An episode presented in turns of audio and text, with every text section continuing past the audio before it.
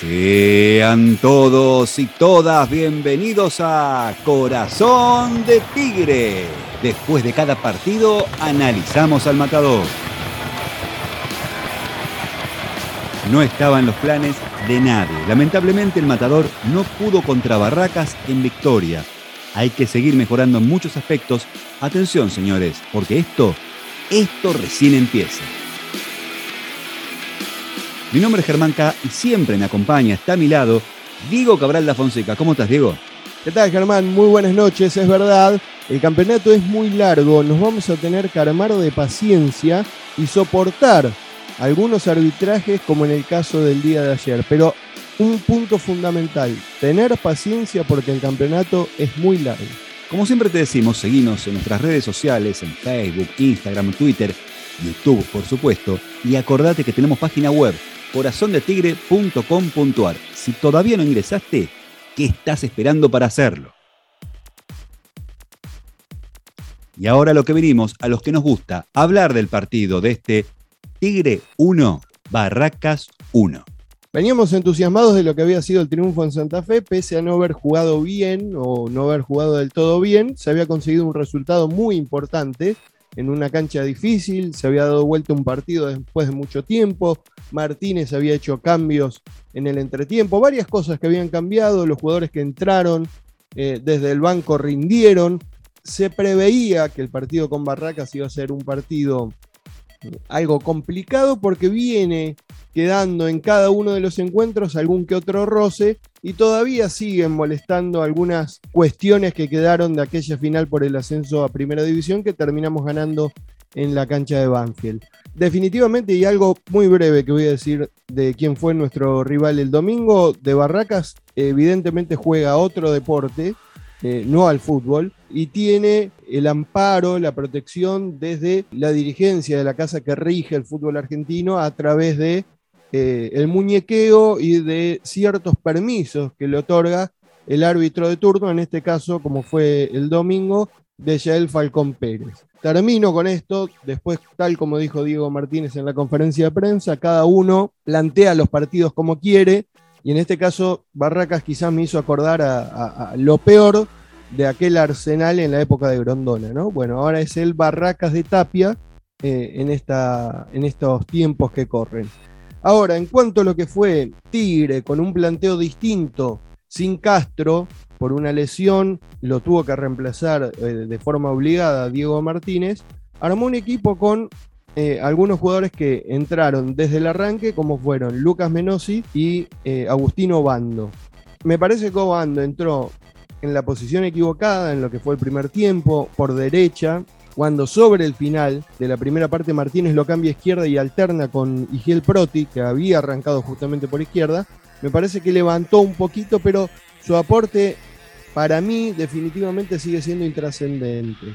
Menosi una vez más no apareció, o sea, no, no, no, termina, no colabora en lo que fue la marca, no colaboró, mejor dicho, en lo que fue la marca para darle una mano a Prediger, que sigue siendo el abanderado de este equipo, eh, y tampoco tuvo participación en ataque. Soy sincero, cuando vi la formación inicial, intuía que Menosi iba a tener ese rol, digamos, de acercar la pelota para Colidio, para Proti, para Magnin, para romper eh, la defensa del equipo visitante. No fue así, aunque también se veía que en esa línea de tres, antes de Magnin, no había ninguno de los jugadores que podía colaborar en la marca.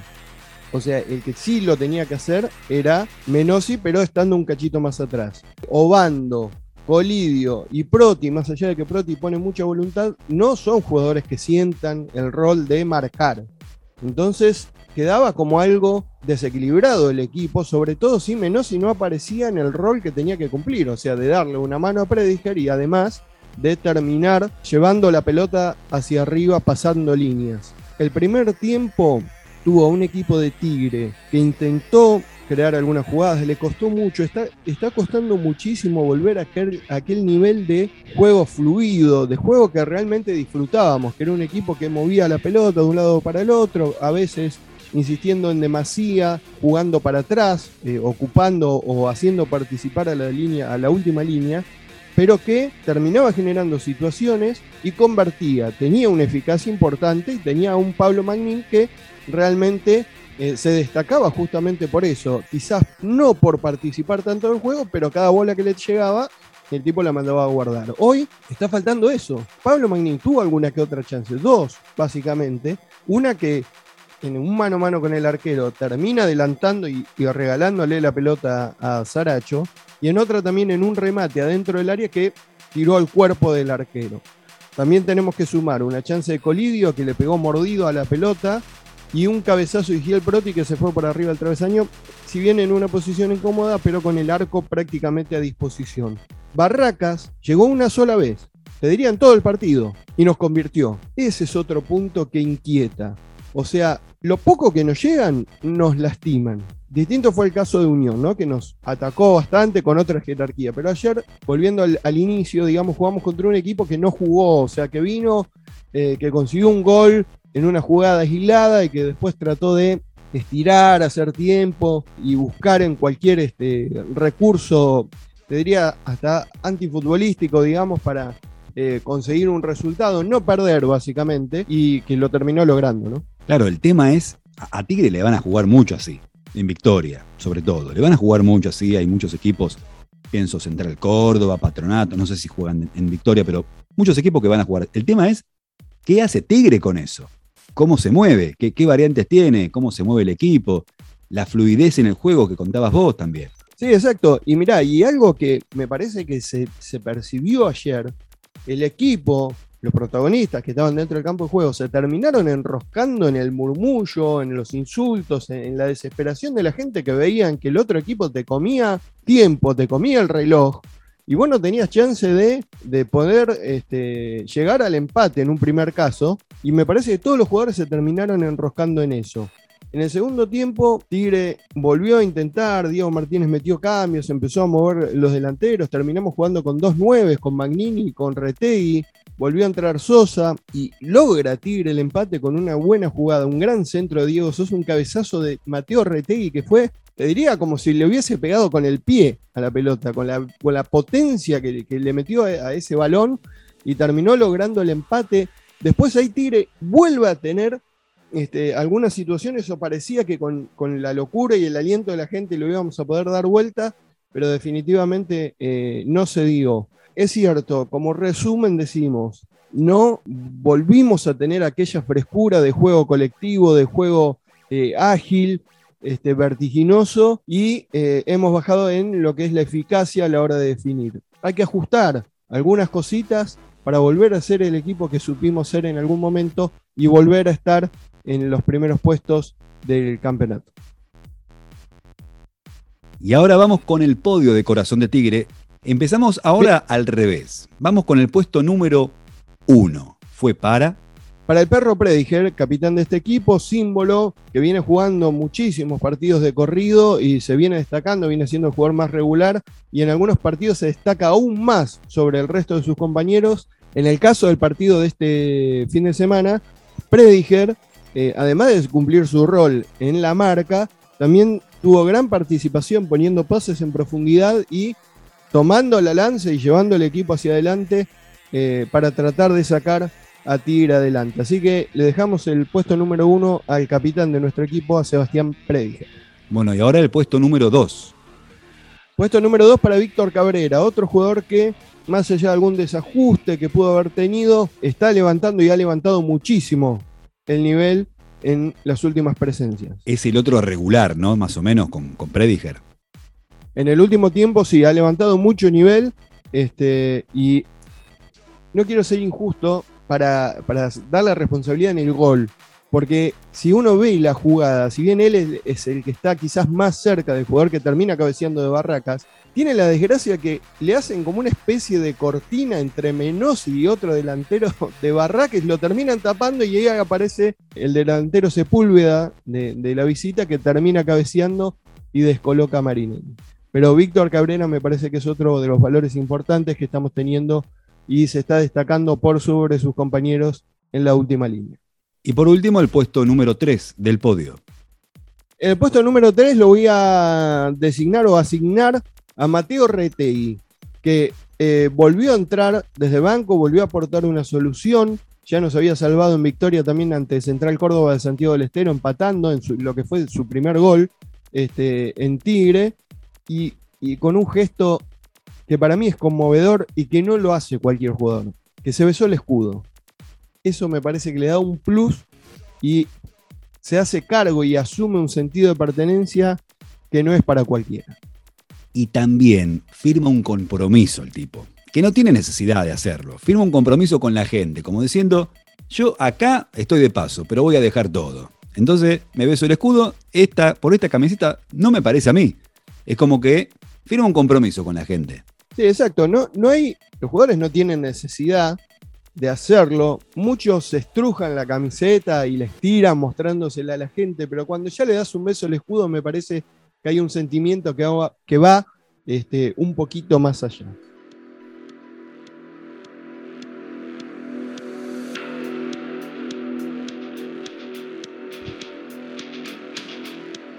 Y cerramos de esta manera un nuevo episodio de Corazón de Tigre. Nos reencontramos el próximo miércoles. Tigre visita ni más ni menos que a Boca. Sí, señores, otra vez a Boca en tan poco tiempo. El tercer partido en poquitos días.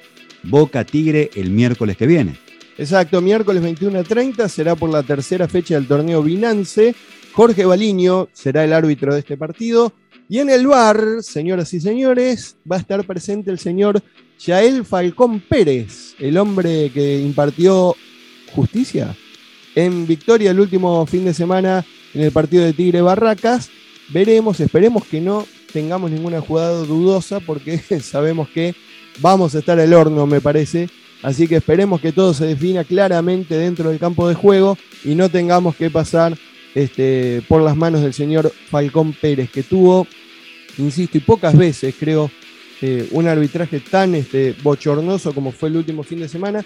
Un detalle para marcar que fue cuando terminó el partido. Generalmente, ¿qué pasa, Germán? Los jugadores se saludan, el que está cerca del árbitro va, le da la mano. El, fin de semana se vio algo muy particular. Iván Tapia, que es número 10 y capitán, que fue titular en el equipo de Barracas. Y que, de la familia, ¿no? Y de la familia. Exacto, exacto. Un hombre de la casa. Eh, salió corriendo del banco de suplentes, cruzó toda la cancha, porque el árbitro finaliza el partido a la altura del palco del lado de la platea.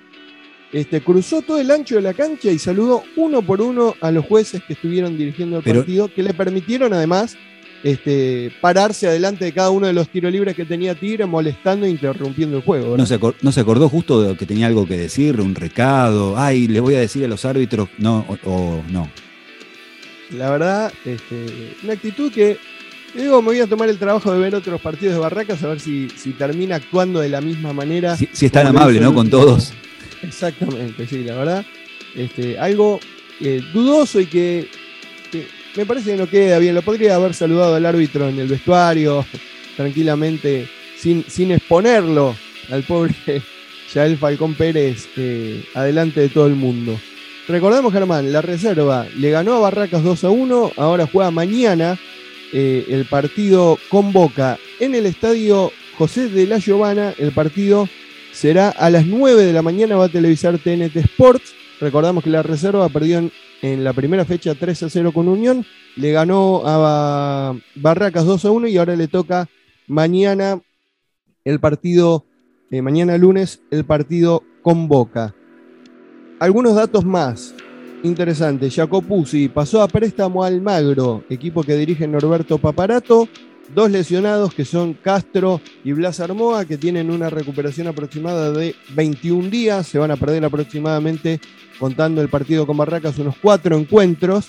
Y quiero mandar dos saludos. Hoy, 12 de junio, es el Día del Arquero se conmemora por el nacimiento de Amadeo Carrizo. Saludamos a todos los arqueros de nuestro plantel y de todas las divisiones inferiores.